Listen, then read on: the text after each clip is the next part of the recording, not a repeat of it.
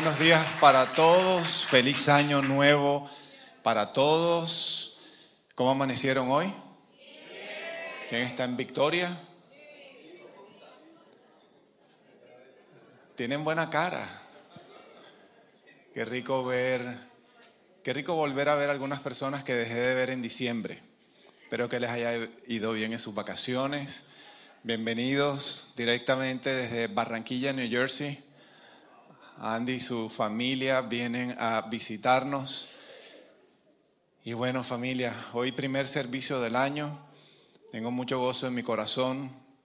Eh, he estado compartiendo en unos minuticos en qué va mi proceso para aquellos que están orando, ¿verdad?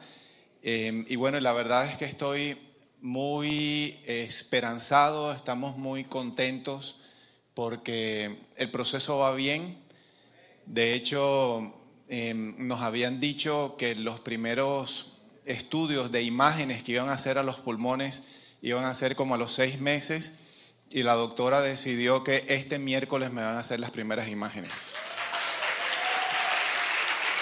Así que hay mucha expectativa por eso. Eh, así que por ese lado todo va caminando bien. Eh, lo único que no camina muy bien son algunos efectos de la medicina. Eh, específicamente en mi digestión. Em, y quiero compartir eso porque, bueno, de hecho el Señor, esta mañana yo estaba, eh, hay días que estoy muy bien, ayer, ayer me sentí súper bien de mi digestión, pero esta mañana amanecí como con un gremlin aquí adentro. Y yo decía, ¿será que voy, no voy al servicio y qué tal? Mientras esté predicando, el Señor me dijo, uno de los core values que tenemos aquí en Ganán es la transparencia. ¿Verdad? Así que si usted ve que yo suelto el micrófono y salgo corriendo, ya usted sabe para dónde me fui, así que no pregunte. Y eso es lo peor que puede pasar. Ya he visto más de un predicador en mi vida que le ha ocurrido eso. De hecho, a uno le fue mal en México con una comida mexicana y dijo que mientras estaba predicando lo agarró la venganza de Moctezuma. Tú sabes de quién estoy hablando, Pastor Greg. En fin, ¿estamos listos para meternos en la palabra del Señor? Hay una palabra muy fuerte que ha estado ministrando mi corazón eh, desde el final del año, ya la he estado mencionando bastante, eh, y es que viene un nuevo amanecer. Viene un amanecer muy lindo. Eh, siempre, cada vez después de una tormenta oscura en donde las, eh, las olas son inmensas, eh, hay una terrible tormenta, normalmente después de ese tiempo viene el más hermoso de los amaneceres. Y yo siento en mi corazón muy fuertemente que el 2024 es un año de un amanecer precioso, no solamente para mi vida, mi familia, sino para la vida de nuestra iglesia, de nuestra congregación. Va a amanecer en muchas familias, va a amanecer en algunas áreas específicas de nuestra vida que, han estado envueltas en medio de una tormenta muy difícil durante mucho tiempo, pero viene el amanecer, diga conmigo, va a amanecer. Dígale que está al lado suyo, va a amanecer.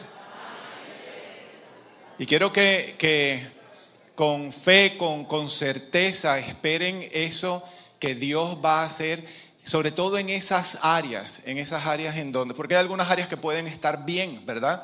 Pero para algunos es necesario, están orando muy fuertemente para que amanezca en sus matrimonios, otros están orando para que amanezca en su salud, en la vida de sus hijos, en sus vidas financieras, etcétera, etcétera. Entonces va a amanecer Pastor Tony y ese es el anhelo de Dios. De hecho, ese es el título del mensaje de hoy, se llama El anhelo de Dios.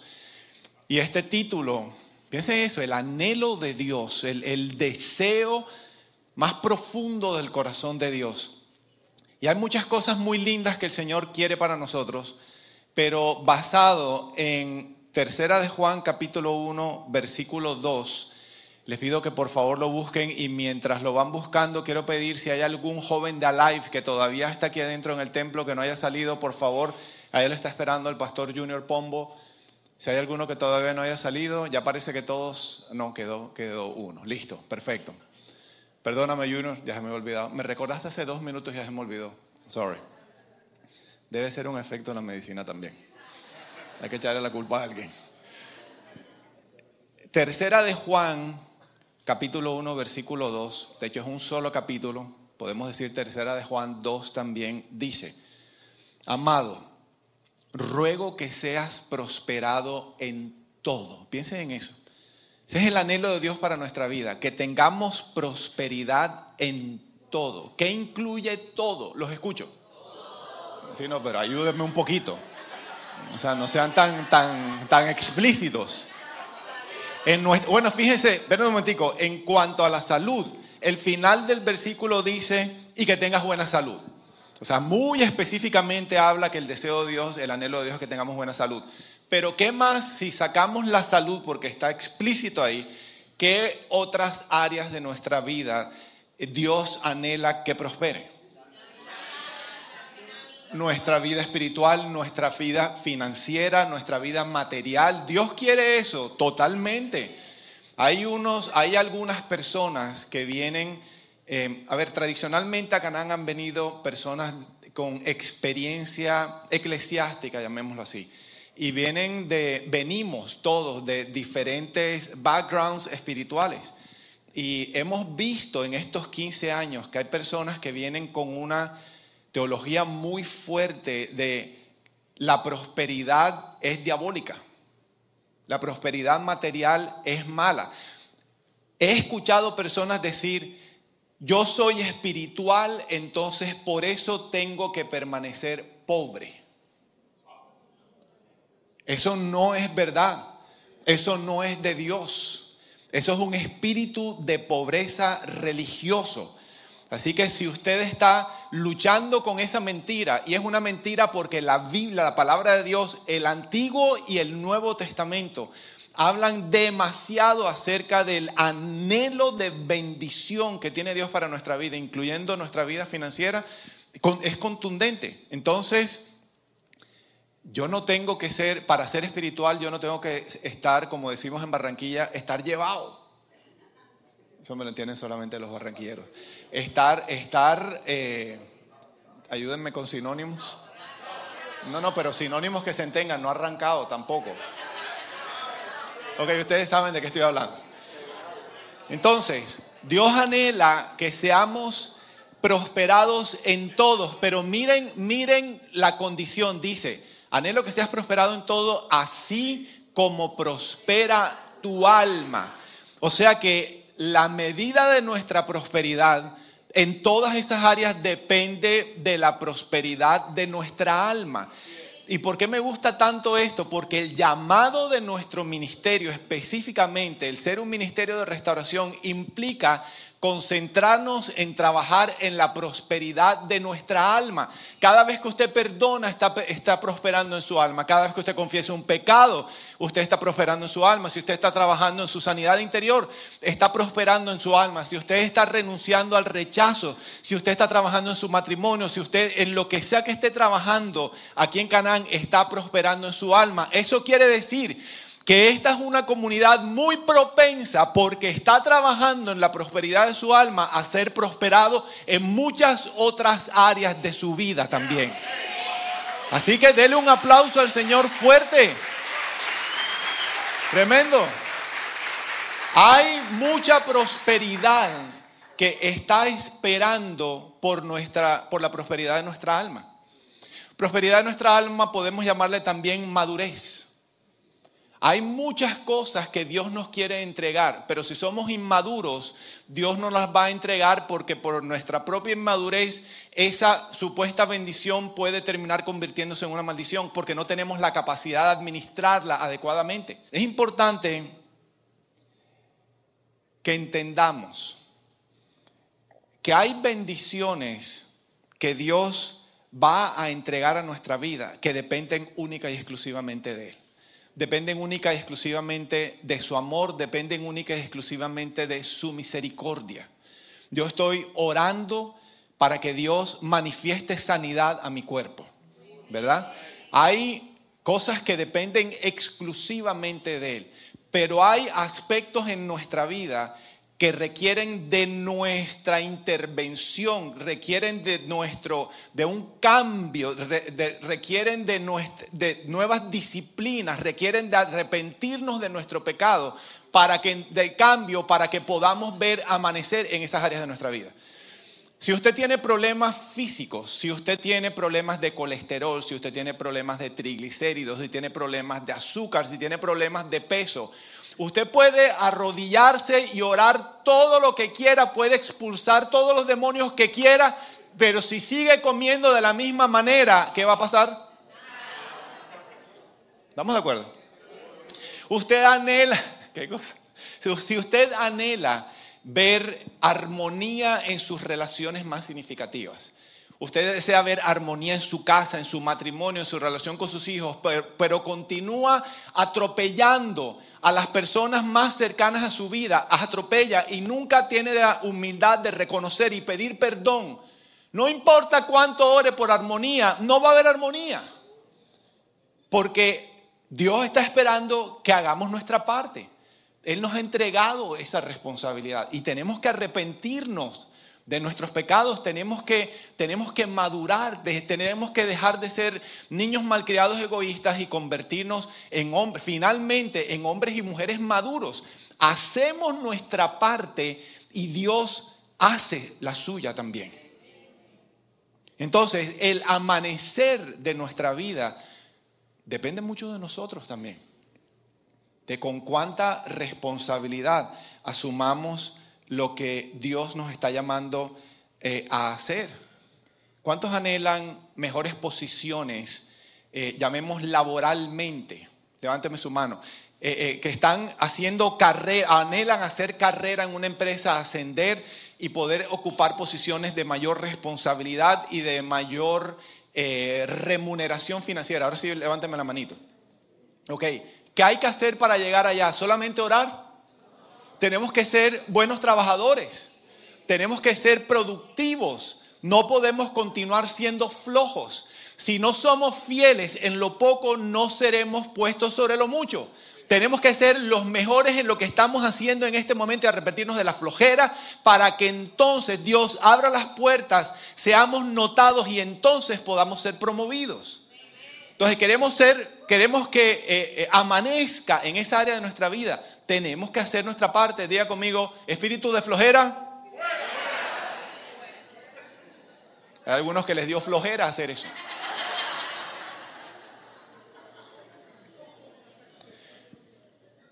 Entonces queremos que amanezcan en esas áreas de nuestra vida, tenemos que hacer nuestra parte. Y quiero concentrar el mensaje de hoy, porque hace rato no hablo de esto, en la prosperidad, en el amanecer de nuestra vida financiera. Hoy vamos a hablar de finanzas y tranquilos que no voy a pedir plata. Así que si usted trajo un invitado puede estar tranquilo, porque es que es preciso hoy que trajo un invitado, van a pedir plata, qué puntería la que yo tengo, no voy a pedir, no voy a pedir dinero. De hecho, gloria a Dios, van a aplaudir de gozo, entonces denle un aplauso bien fuerte al Señor.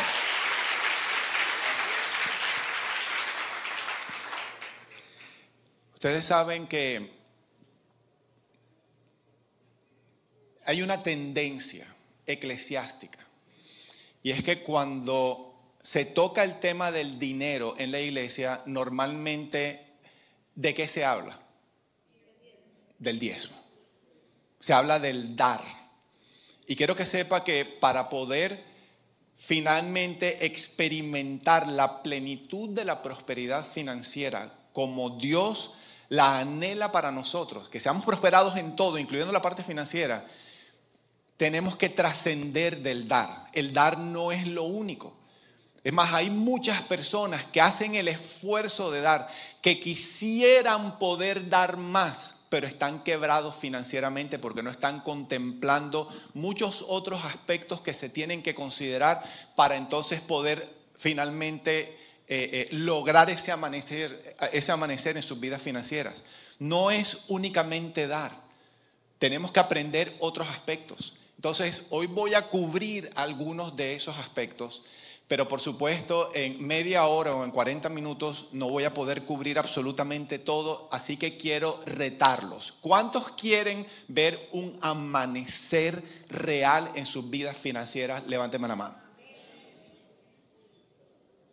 No, yo no necesito prosperidad financiera. Ok, bajen su manito. Yo quiero retarlos a lo siguiente. No se limiten a únicamente lo que reciben desde el púlpito los reto a investigar, los reto a invertir, los reto a buscar, los reto a aprender. No se limiten a lo que únicamente escuchen desde aquí o lo que escuchan únicamente en alguna clase.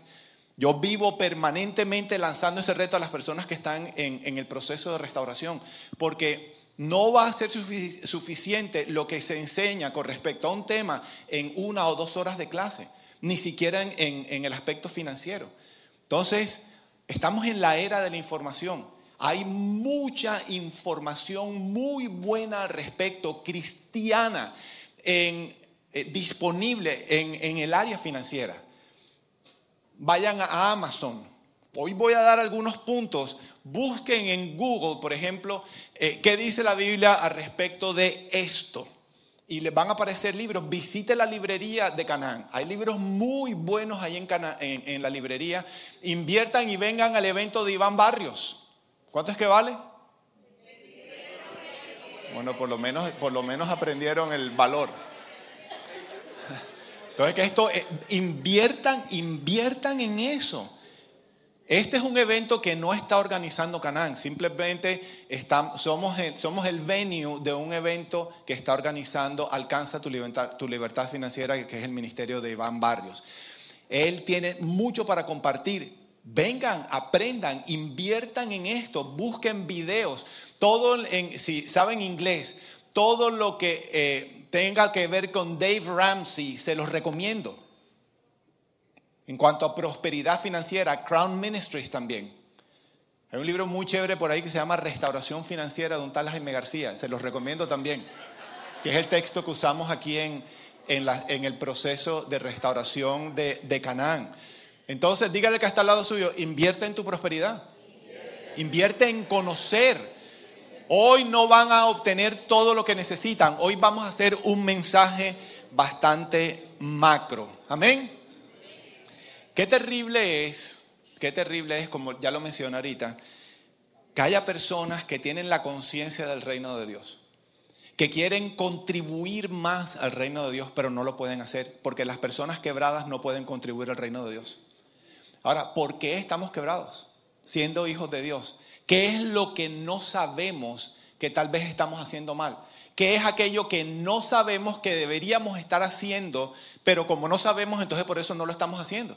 y llevamos años viendo cómo otras personas están viviendo y simplemente hemos adoptado ese estilo de vida también, incluyendo nuestra vida financiera.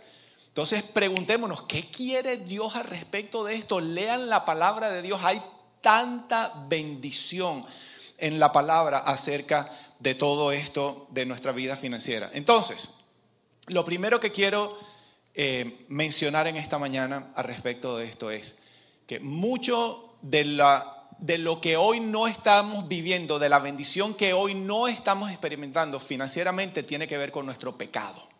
Levántenme la mano los pecadores que hay presentes aquí en Carán. Déjenme la mano arriba. Please, que esto lo voy a usar más adelante. Gracias, pueden bajar su mano. Todos somos pecadores. Y escúchenme, la Biblia dice que nuestro pecado trae consecuencias en nuestra vida financiera.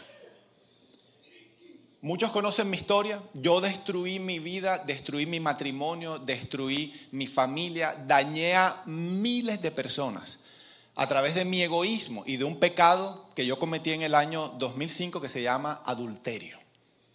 La Biblia dice que el adulterio trae ruina financiera. Y el adulterio es una, una de las epidemias uno de esos pecados, es uno solo, y solamente voy a concentrarme en ese hoy. Uno de esos pecados que trae consecuencias en nuestra vida financiera. Hay algunos adúlteros que aparentemente les está yendo muy bien a pesar de su pecado, pero tarde o temprano todo va a colapsar. Porque de Dios nadie se burla. Entonces quiero que busquen conmigo Proverbios capítulo 5, por favor. Para que vean la, la evidencia de esto que quiero mencionar. Bella Ruiz en el chat dice, muy conocido ese escritor, ¿está hablando de Dave Ramsey o de Jaime García? Proverbios 5, versículos del 7 al 14, la nueva traducción viviente, ahí lo tienen en la pantalla, dice así. Así que ahora, hijos míos, escúchenme, escúchenme. Nunca se aparten de lo que les voy a decir. Es una advertencia interesante. Presten atención y nunca pierdan de vista esto que les voy a decir. Aléjate de ella. ¿Quién es ella? La mujer extraña. La mujer que no es tu esposa. Dice, aléjate de ella.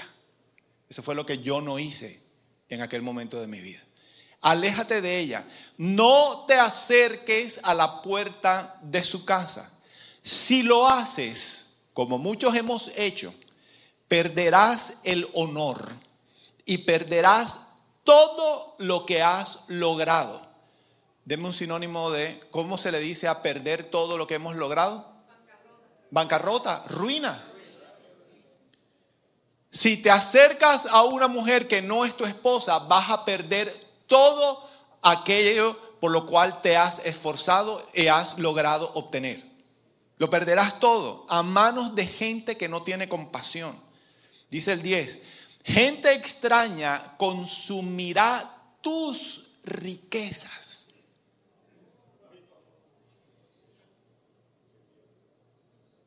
otros van a disfrutar lo que fue el esfuerzo y fruto de tu trabajo. Otros, no nosotros y otro disfrutará, dice también, del fruto de tu trabajo. Versículo 11, al final gemirás de angustia cuando la enfermedad consuma tu cuerpo. O sea que no solamente ruina financiera, sino enfermedad. Dirás, ¿cuánto odié la disciplina? Si tan solo no hubiera despreciado todas las advertencias. ¿Por qué no escuché a mis maestros? ¿Por qué no presté atención a mis instructores? He llegado al borde de la ruina, una vez más, y ahora mi vergüenza será conocida por todos. El adulterio trae ruina, trae ruina y destrucción, y este es uno de los pecados. Entonces, ¿por qué hoy no estamos viviendo la plenitud, la prosperidad financiera que Dios anhela para nosotros como consecuencia de nuestro pecado? O sea que parte del mensaje de hoy es que tenemos que entender que es tiempo, es el llamado que Dios nos está haciendo a arrepentirnos de nuestro pecado. Arrepentirnos no es únicamente decir, Señor, perdóname por lo que hice. Arrepentirnos es decir, perdóname por lo que hice y me alejo para siempre de ese pecado. Arrepentimiento es cambio en mi manera de pensar. Arrepentirme es ver las cosas como Dios las ve. Ese es el milagro que Dios hace. Yo me acuerdo que en, mi época en Colombia, antes del adulterio, yo me reía de los chistes de adulterio. Es más, es muy común hacer chistes de infidelidad. Aquí y en todos nuestros países dan supuestamente mucha risa. Y llegó un momento en mi vida, en mi proceso de restauración, que algo hizo Dios dentro de mí, que alguien comparte o hace un chiste de adulterio o de infidelidad y a mí no me da risa. Porque hoy veo el tema de la infidelidad como, como, Dios lo ve. Yo veo el daño que se está causando. Recordar las palabras de mi esposa cuando dice que cuando le fui infiel yo apuñalé su corazón miles de veces. Entender que cuando un hombre o una mujer le es infiel a un hombre, ese individuo le está diciendo a su pareja, tú no eres suficiente ser humano para mí como para que yo quiera vivir mi vida única y exclusivamente contigo. Eso mata a cualquier persona. Y ese es el arrepentimiento. Entonces, queremos que nuestra vida financiera cambie, porque hoy estamos hablando de eso. tenemos que arrepentirnos de nuestro pecado. Pedirle a Dios que nos ayude a ver lo que estamos haciendo como Él lo ve y cuando vemos lo que antes no veíamos, nuestro comportamiento inevitablemente va a cambiar. Entonces, ¿qué es lo primero que nos llevamos hoy? Diga conmigo, arrepentimiento. ¿Quieren que sus vidas financieras cambien? Tenemos que arrepentirnos de nuestro pecado. Amén. ¿Los estoy regañando? Entonces, ¿por qué me miran así? Sonrían. Sonría, Cristo le ama. Entonces, ¿por qué es importante que hablemos de esto en la iglesia? Porque realmente no veo muchos rubios o azules aquí en medio de nosotros. Hay algunos poquitos. Me refiero a que la mayoría de los que estamos aquí venimos de, venimos de familias hispanas, ¿verdad? La mayoría de los que estamos aquí no nacimos en este país. ¿Verdad? Somos inmigrantes. La mayoría de los que estamos aquí formamos o venimos de una tradición católica fuerte. Levánteme la mano los que vienen del catolicismo. Oh, my God, prácticamente todo el mundo. Algunos muy poquitos no. Ok, escúchame lo que voy a decir. Nosotros somos una generación, somos la primera generación de nuestra familia que está enfrentando por primera vez, está desafiando por primera vez en su, en su ascendencia familiar la maldición que viene del catolicismo, que se llama eh, limosna. Todo lo que escuchamos acerca de dinero en el catolicismo, acerca de finanzas, tiene que ver con este tema llamado, o esta expresión llamada limosna. ¿A quién se le entrega limosna? A un mendigo. ¿Dios es un mendigo? Y eso fue lo único que escuchamos. Eso fue lo único que escuchamos. Así que para nosotros enfrentar este tema financiero y Dios es un gran reto. Nunca se me olvida, yo tengo un amigo aquí en Miami, es pastor de una iglesia aquí en Miami, él es más joven que yo, o sea, ya nació en este país, ¿verdad? Sus papás eh, vinieron a los Estados Unidos, él ya nació en este país, pero es hispano, pero es muy americano también. Entonces, en medio de su ministerio en su iglesia, él tomó la decisión un día de decir, nosotros tenemos una iglesia madura. Yo quiero y animó a la iglesia que nosotros seamos como la mayoría de las iglesias americanas refiriéndose que, a que en la mayoría de las iglesias americanas no se destina un momento para recoger los diezmos. ¿Usted sabía eso? Em, usted va a Elevation Worship, usted va a Elevation Church o a Gateway en Texas o a, o a Saddleback en California, cualquiera de esas iglesias grandes, y no se destina un tiempo para recoger los diezmos en las ofrendas. ¿Por qué? Porque todo el mundo sabe que tiene un compromiso con Dios. Entonces este muchacho pastor dijo, no vamos a recoger más diezmos, porque ustedes saben lo que hay que hacer. Un mes, en un mes casi cierra la iglesia. Los diezmadores que tenían décadas sembrando religiosamente porque no hubo alguien que les recordó, dejaron de hacerlo. ¿Por qué? Porque estamos luchando contra la maldición de la miseria que heredamos de nuestro, de nuestro experiencia en el catolicismo. Entonces, este es un tema que para nosotros no es fácil. Los equivalentes, los, que, los, contemporáneos nuestros americanos no están luchando con eso. Entonces a nosotros nos va a tocar enfrentar una lucha para librar a nuestra descendencia de esa lucha. Dios nos escogió a nosotros para enfrentar esto por primera vez en nuestras familias. Diga conmigo, no más ruina no más miseria. Dios quiere prosperarnos. Y no es únicamente para, para ser próspero, no nos podemos limitar única y exclusivamente al dar. Eso es fundamental. Pero hay muchos otros aspectos que tenemos que considerar. Amén. Entonces, hemos hablado del pecado, tenemos que arrepentirnos, ¿verdad? Y hemos hablado de que como hispanos tenemos que enfrentar algo que nos tocó a nosotros como primera generación cristiana de nuestras familias. Hay un concepto importante también en este tema financiero. Y es que hay que entender que hay dos reinos, ¿verdad? Hay un reino espiritualmente hablando, hay un reino de las tinieblas y hay un reino de la luz. ¿Quién gobierna el reino de las tinieblas? Satanás. ¿Quién gobierna el reino de la luz? Dios. Igualmente, de todas maneras, es claro que Satanás no es contrincante para Dios. Pero el reino de Dios, de las tinieblas, está gobernado por Satanás, por sus demonios, y se han establecido principios o leyes que rigen ese gobierno. Y de la misma manera hay principios o leyes que rigen el gobierno de Dios o el gobierno de la luz. La Biblia dice que todos nosotros estábamos muertos en nuestros delitos y pecados, todos nosotros formábamos parte del reino de las tinieblas. Pero hubo un momento en nuestras vidas en que reconocimos que éramos pecadores y aceptamos al Señor Jesucristo como Señor y Salvador de nuestra vida. Y dice la Biblia que fuimos transferidos del reino de las tinieblas al reino de la luz. ¿Cuántos hijos de Dios hay aquí? Diga conmigo, yo no pertenezco a las tinieblas yo pertenezco a la luz. Entonces, escuchen esto súper importante. Eso significa que ya no puedo continuar viviendo en ningún aspecto de mi vida, incluyendo mi vida financiera, según los principios del reino de las tinieblas.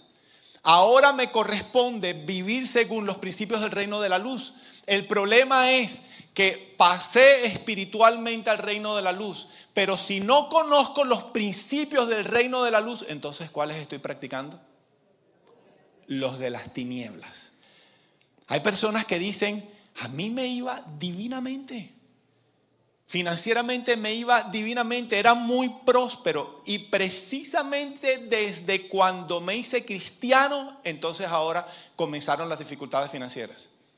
¿A quién le ocurrió eso? Levanten la manito. Tremendo. ¿Por qué?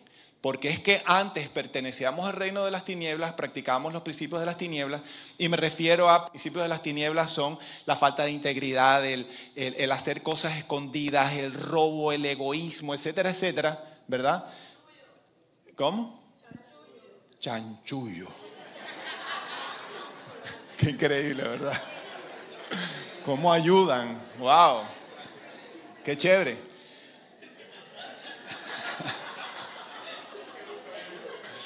Tú nunca habías escuchado chanchullo, pastor. Chanchullero es ser traquetero. Peor. Ok, vuelvan. Vuelvan, vuelvan. No me saboteen el mensaje que eso es pecado también. Tiene que repetirse eso. Entonces, escúchame. Antes vivíamos según los principios del reino de las tinieblas y nos iba bien porque teníamos todo el respaldo de las tinieblas. Pero ahora pasamos al reino de la luz, ya no pertenecemos a las tinieblas, ahora las tinieblas nos odian porque pertenecemos al reino del archienemigo del reino de las tinieblas, que es Dios. Entonces, si ahora pertenecemos a la luz y vivimos conforme a los principios de las tinieblas, ya no tenemos el respaldo de las tinieblas y nos va mal. Entonces tenemos que arrepentirnos, desaprender de esos principios y aprender los principios del reino de Dios. Quieren que amanezcan sus vidas financieras, hay que aprender los principios financieros del reino de Dios e implementar los principios del reino de Dios. ¿Y cuáles son esos principios? Voy a pasar por algunos rapidito. Diga conmigo, no soy dueño de nada. Dios es el dueño de todas las cosas. ¿Quién cantaba esa canción? ¿Dueño de ti? Ok, el Puma. Escúchame, escúchame. No soy dueño de nada. Ni dueño de ti, ni dueño de nada. Ustedes sí se distraen, Dios mío, qué cosa tan increíble. Concéntrense, vuelvan.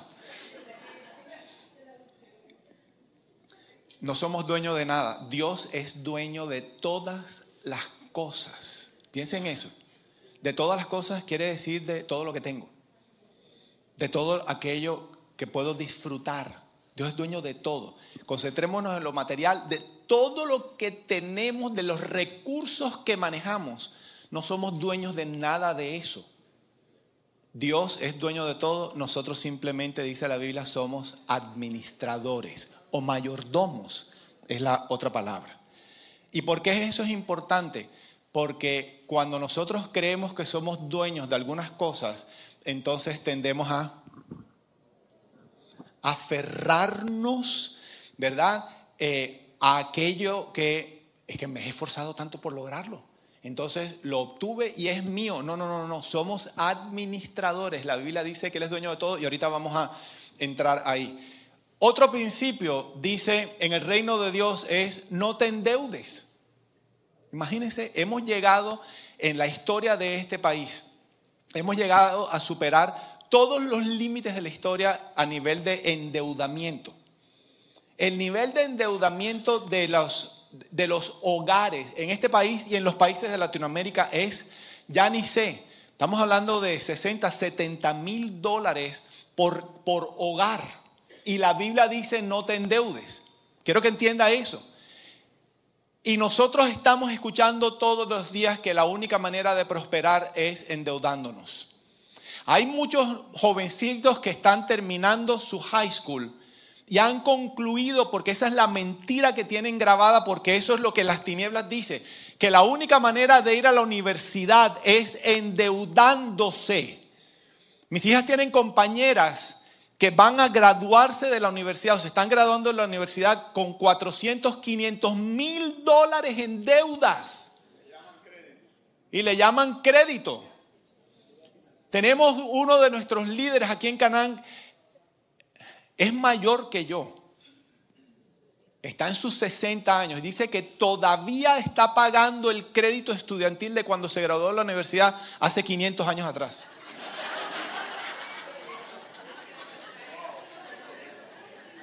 Toda la vida pagando una deuda.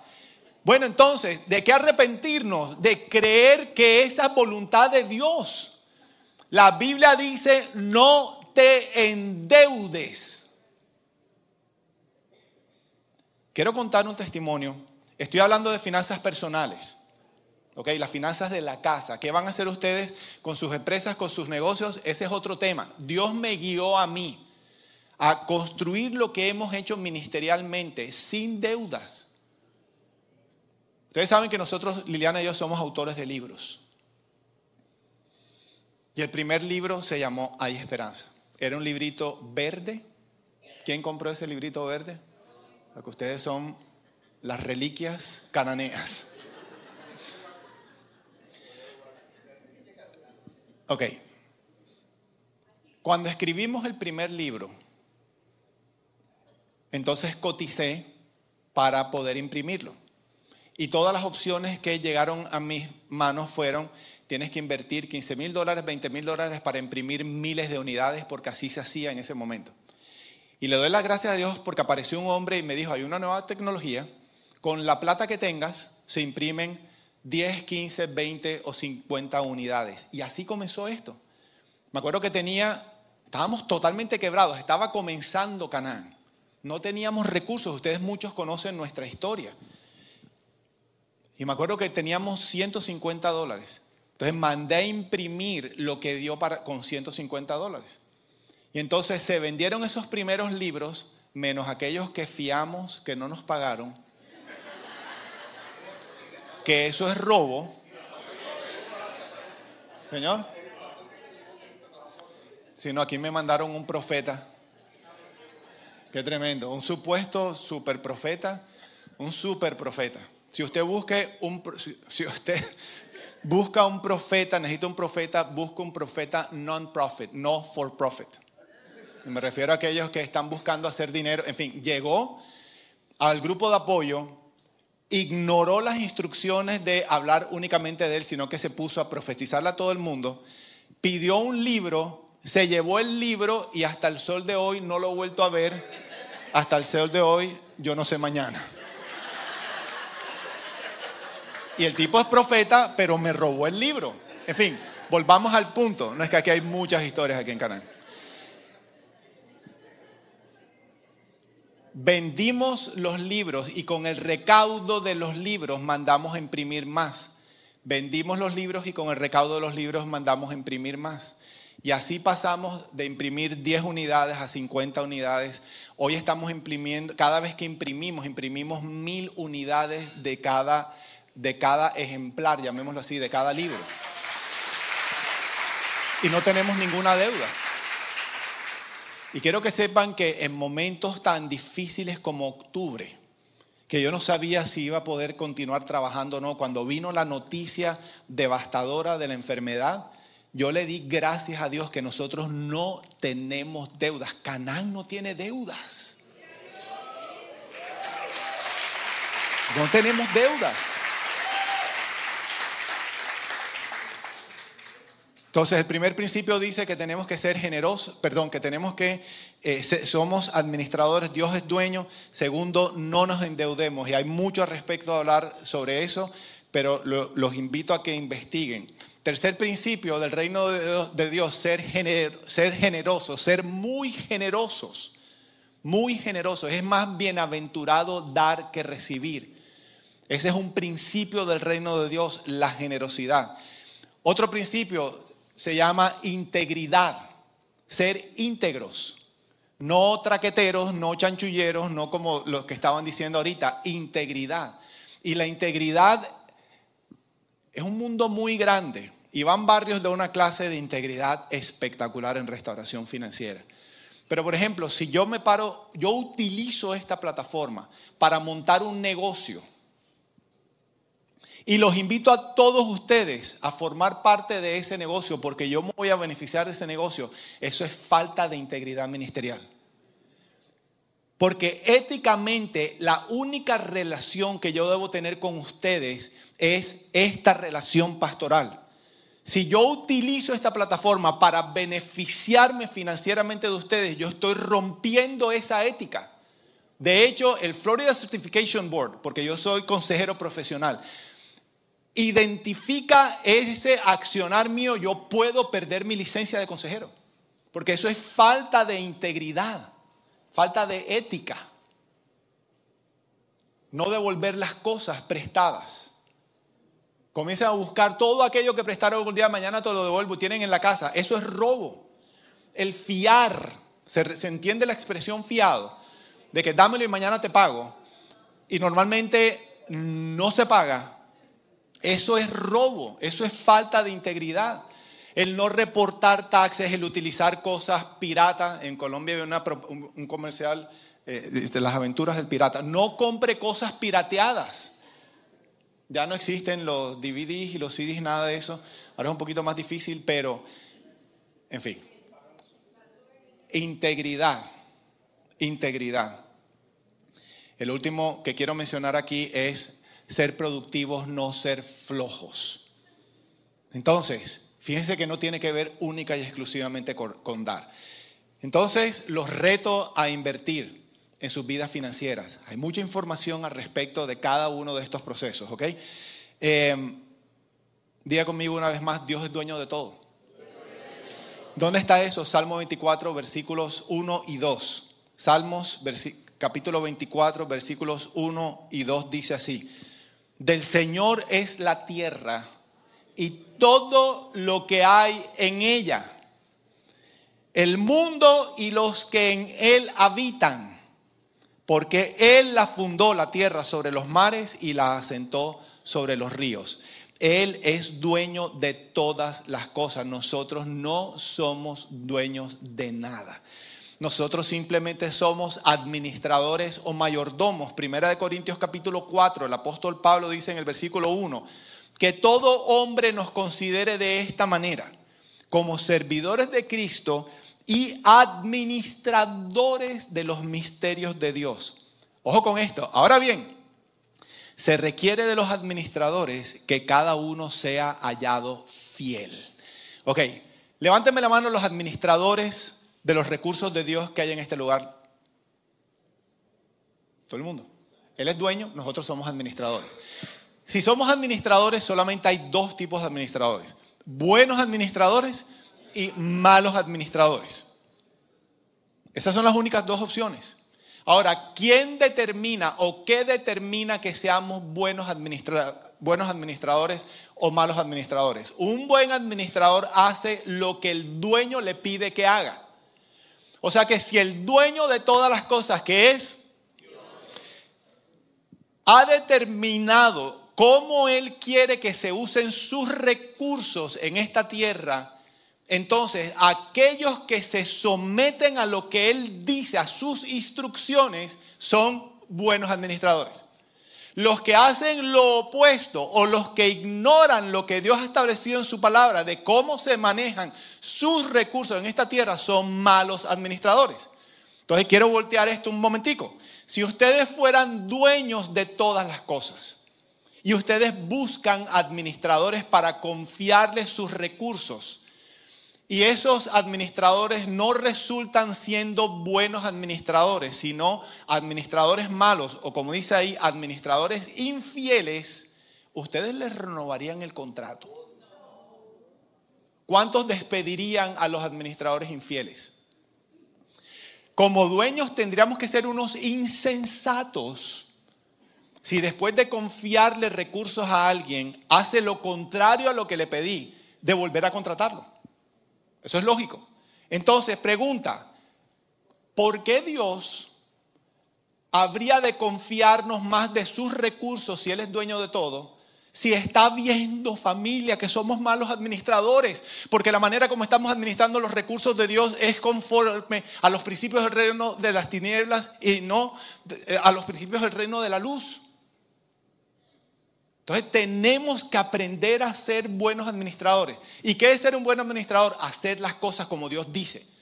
Eso quiere decir no me endeudo. Eso quiere decir soy generoso. Eso quiere decir soy productivo. Eso quiere decir soy íntegro. Hago las cosas como Dios me dice. Entonces Él dice, buen administrador eres, te confío entonces más de mis recursos. Porque Él dice, y ya lo mencioné ahorita, si eres fiel en lo poco, si eres fiel con 200, si eres fiel con mil, sobre lo mucho te pondré, dice el Señor. O sea que ¿cuántos anhelan pasar de mil a diez mil?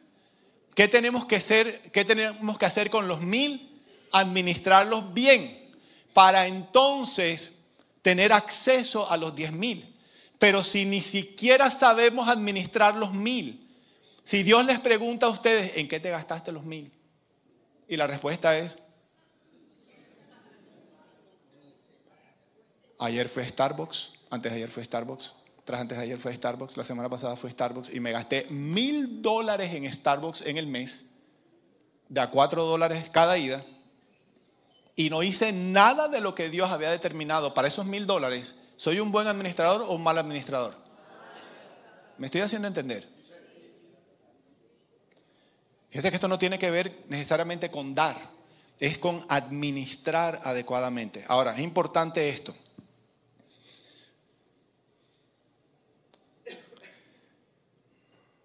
En el año 2006, cuando Liliana, las niñas y yo llegamos a Donklen, yo siempre señalo Donklen, los pallets, para no olvidar.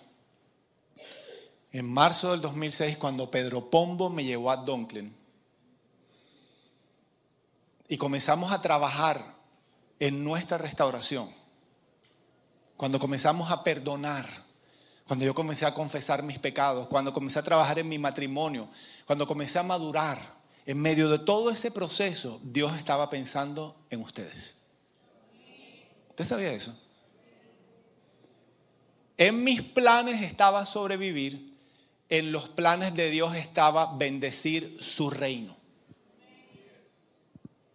Siempre el propósito extendido de Dios en todo lo que hace con nuestra vida, o en nuestra vida, en nuestra familia, en nosotros como individuos, el propósito extendido es bendecir su reino de alguna manera. Personas egoístas, inmaduras, no pueden bendecir su reino, porque no están pensando en el reino, no están pensando en otras personas, están pensando única y exclusivamente en ellos. Por eso prosperamos en nuestra alma y entonces somos prosperados en muchas otras áreas de nuestra vida. Cuando Dios habla de prosperarnos financieramente a nosotros, lo hace porque quiere vernos bien. Diga, porque Dios me ama, porque soy su hijo. Él quiere que yo esté bien, que pueda disfrutar de las bendiciones materiales también. Pero ahí no muere el plan de Dios. El plan de Dios siempre tiene que ver con el reino suyo, el reino de Dios. O sea que Dios me prospera financieramente para que en últimas yo pueda bendecir financieramente el reino de Dios. ¿Hace sentido eso? Mi hermano Jorge Iván Arango dice, entonces, si esto es verdad, ¿por qué habría Dios de bendecir a alguien que no está interesado en bendecir su reino? Pero de nuevo, no podemos bendecir su reino si somos malos administradores porque entonces no hay manera que salgamos del rollo financiero en el que nos encontramos. ¿Qué les dura más a ustedes? ¿El dinero en el banco o el mes?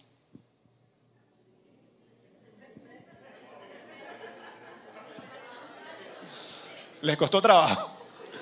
Normalmente, ¿qué dura más? ¿La plata o el mes?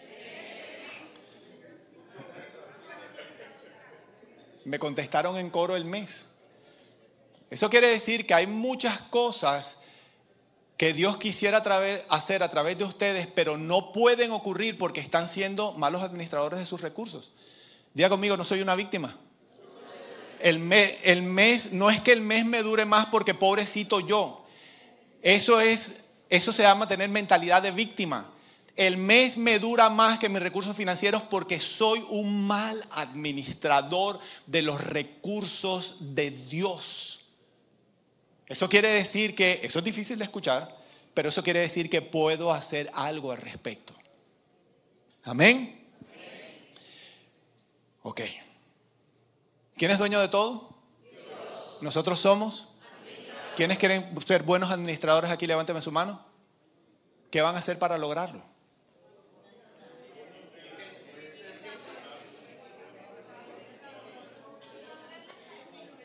¿Quién, quién, ¿Cómo? Romper las tarjetas de crédito, por ejemplo. Hay que hacer una cirugía plástica. Ok, yo necesito para terminar este mensaje pedir tres voluntarios que vengan aquí. Iván, ven por aquí, Iván Barrios, por favor. Andy, ven tú también. Y vamos a traer a su merced. Andrés Cae, no, no puede faltar, no puede, no puede faltar.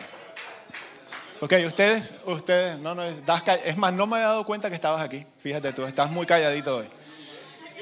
Ok, ellos van a ser los modelos, tranquilo, ellos van a ser los modelos de una, de una ilustración que espero que nunca lo olviden, ok.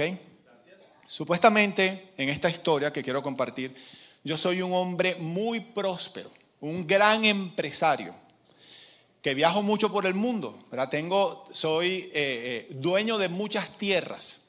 Entonces me tengo que ir de viaje, pero he designado a estos tres hombres para una misión. Y la misión es la siguiente. Esta es la instrucción que yo les voy a, que les voy a dar antes de irme de viaje. Señores, les voy a entregar, por cada mes que yo no esté aquí, les voy a entregar 10 mil dólares a cada uno. ¿Cómo les suena la idea? ¿Cuántos quisieran estar aquí entonces? 10 mil dólares. Escúchenme. Pueden administrar esos 10 mil dólares como quieran. Solamente les quiero pedir una cosa. Y es que le entreguen a Liliana y a las niñas mensualmente. Tan pronto reciban los 10 mil dólares, le entreguen a ella, a Lili, mil dólares. ¿Qué hacen ustedes con los 9 mil dólares? Eso es un asunto de ustedes. Esa es la instrucción. ¿Está bien? Entonces le entrego a cada uno 10 mil, 10 mil, 10 mil, me fui. Vuelvo al final del mes. Y entonces le pregunto a Liliana, eh, mi amor, ¿cómo te fue durante el mes? Me dice, bien, te entregaron los mil dólares Eh, hubo algunas cosas, pero vamos a hablar al respecto. Ok, vamos a preguntar uno por uno, a ver cómo se comportaron. Hablemos de Iván. ¿Qué hizo Iván? Tan pronto le entregaron los 10 mil dólares. ya está riendo. Tan pronto le entregaron, tan pronto le entregaron los 10 mil dólares, vino y me entregó mil a mí. ¿Cómo me siento yo con Iván? Contento, agradecido, ¿verdad? O sea que si me voy a ir de nuevo, yo pudiera confiar en Él. Por supuesto que sí, porque Él es un buen de los recursos de quién. ¿a quién? De Jaime. ¿A quién estoy representando yo en esta historia? A Dios. Hablemos de Andy. ¿Qué hizo, qué hizo Andy? Le entregaron los 10 mil dólares, dice Liliana, y me entregó 2 mil dólares a mí. ¿Cómo me siento yo con Andy? Cumplió con lo que se le pidió y fue más allá. Hablemos de su merced, hablemos de Andrés Cañas. Entonces me dice Liliana,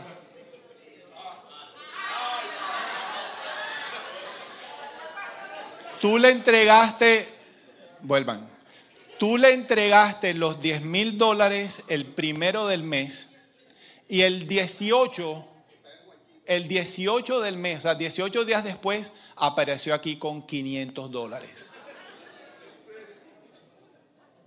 ¿Qué me provoca a mí hacerle a su merced? Estoy hablando, estoy hablando de mi esposa y de mis hijas. Y él no tuvo en cuenta eso. Y administró los 10 mil dólares como quiso, o mejor dicho, como le dio. Eso quiere decir que él es un medalaganario. Ahora, si yo me voy a ir, ustedes, ustedes me van a responder, si yo me voy de viaje de nuevo, ¿a quién debo confiarle 10 mil dólares más? ¿Cuántos dicen que Andy? Ok, ¿solamente Andy? Y a Iván también, porque Iván hizo lo que se le pidió. Ahora, ¿qué calificativo ustedes me pondrían a mí si yo le entrego de nuevo 10 mil dólares al insensato, al Andrés Cañas?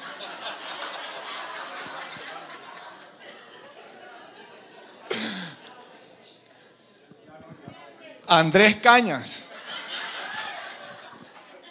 ¿Qué calificativo me pondrían a mí ustedes? Mi papá está diciendo, Bo. No hace sentido. Entonces yo tengo varias opciones frente a mí. Número uno, sale por chatarra. Estamos hablando del sostenimiento de mi esposa. Y puedo... Después hablamos. Y yo puedo entregar, repartir los 10 mil dólares en ellos dos. Puedo entregárselos a Andy. Puedo entregárselos a Iván. O puedo buscar un tercer administrador también. O un cuarto o un quinto. Lo que sí es claro es que no tiene ningún sentido que yo le entregue 10 mil dólares de nuevo al que es mal administrador. Entonces, pregunta, si ustedes estuvieran aquí y no fuera yo entregando los 10 mil dólares, sino que fuera Dios entregándoles a ustedes los recursos, ¿a cuál de estos personajes ustedes están representando? O perdón, ellos, ¿cuáles de ellos los están representando a ustedes? No quienes quisieran ser.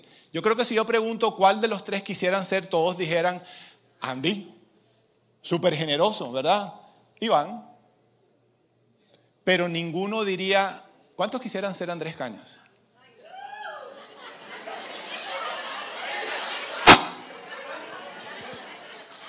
Se me acabó el tiempo.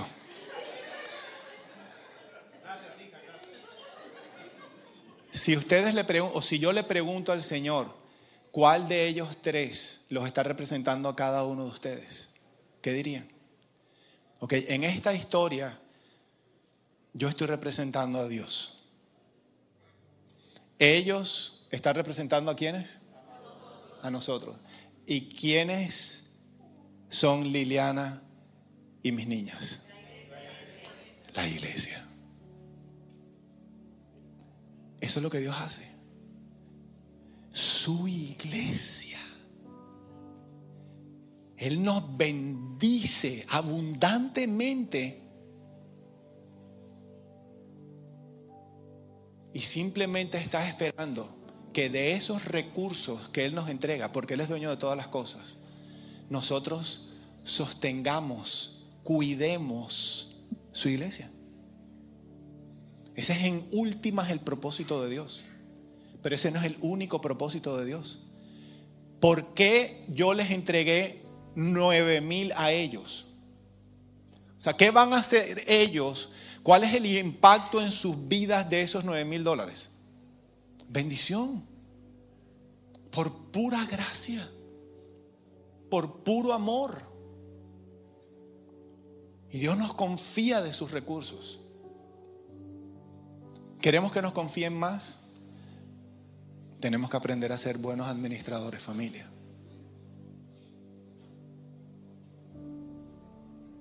Y hay manera de lograrlo. Simplemente tenemos que aprender los principios. Aquí no es únicamente rebeldía lo que está en juego. Me refiero a no hago las cosas como Dios me ha dicho que las haga. Esa es, esa es una gran posibilidad. Pero en otros aspectos hay un gran ingrediente, un ingrediente muy grande que se llama ignorancia. Yo los reto a que este sea un año de aprender. Si ustedes quieren que amanezca en sus vidas financieras, inviertan. ¿Cómo ser un buen administrador de los recursos del Señor? ¿Cuánto dinero pasa ha pasado anualmente por sus manos. Y el Señor, si el Señor les pregunta hoy, ¿qué tienes para mostrar de esa cantidad de recursos? ¿Qué mostrarían? ¿Qué hay? ¿Qué quedó? ¿Qué se hizo con ese dinero? Simplemente se despilfarró, se gastó, no sé en qué se fue. Eso no es ser un buen administrador.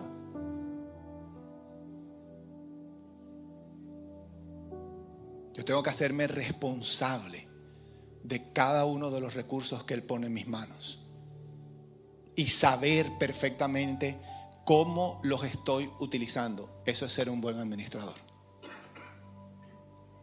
Así que los reto a que salgan de aquí hoy a invertir, a invertir tiempo estudiando, invertir recursos. Vengan al evento de Iván, pasen por la librería, métanse en Amazon, busquen Busquen Financial Peace University, se los recomiendo. Solamente está en inglés, de Dave Ramsey. Ese es un muy buen inicio, es un curso de finanzas según el reino de Dios. Amén. Todos los que quieren ser buenos administradores de los recursos del Señor, pónganse de pie, por favor. Y démosle un aplauso a nuestros modelos, a Andrés también. Andrés también.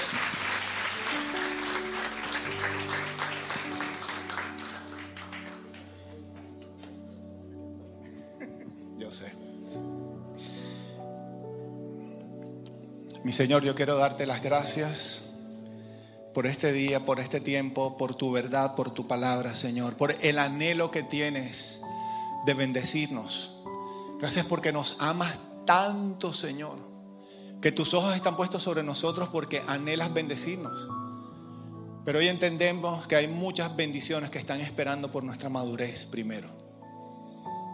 Señor, yo te pido que este sea un año de crecimiento, de madurez, de cambios, de transformación, de milagros, un año en que amanezca en muchas de nuestras vidas, Señor. Gracias porque eres fiel, cumplidor de promesas. Gracias porque pones todo frente a nosotros para que lo podamos lograr, Señor. Gracias porque si comenzamos arrepintiéndonos de nuestros pecados, tú eres fiel y justo para perdonarnos nuestros pecados, Señor, y limpiarnos de toda maldad. Gracias porque eres un Dios dador. Y como tus hijos necesitamos aprender a ser como tú, un Dios generoso, que ni siquiera escatimó la vida de su propio hijo. Señor, yo te pido que como comunidad en general tú nos bendigas con prosperidad, Señor. Bendícenos con abundancia, bendícenos con recursos, Señor. Que esta sea una comunidad reconocida, Señor, no solamente por la madurez, no solamente por, por la prosperidad del alma, sino por prosperidad en todo el resto de las áreas de nuestra vida, así como lo has prometido en tu palabra. ¿Qué pasa en Canaán que la gente está prosperando? Que la gente quiera venir por lo que está escuchando, que está haciendo en nosotros y a través de nosotros, Señor. Enséñanos a ser generosos, enséñanos a ser íntegros, enséñanos a ser productivos, enséñanos a vivir con gozo el principio del diezmo. Enséñanos tus principios, Señor. Yo te doy las gracias porque sé que muy pronto, porque inevitablemente vienen las consecuencias de bendición. Muy pronto estaremos rodeados de una nueva generación de testimonios que darán fe de que vivir conforme a tus principios, a tu palabra, Señor, trae prosperidad. Y que yo bendigo esta bendita comunidad, Señor, no solamente a los que están aquí en Miami, sino a todos los que están en diferentes lugares en el mundo. Yo bendigo la comunidad de Canaán, Señor. Tú nos trajiste a este sitio con propósito y la transformación de nuestra vida es el inicio de ese propósito solamente. Llévanos con bien a nuestros destinos, Señor, y danos una semana repleta de bendiciones en la que podamos notar esas bendiciones lo más trascendental y aún lo aparentemente imperceptible, mi Dios. Nosotros te adoramos en este sitio, mi Señor, en el nombre poderoso de Jesús. Amén y amén. Dios los bendiga.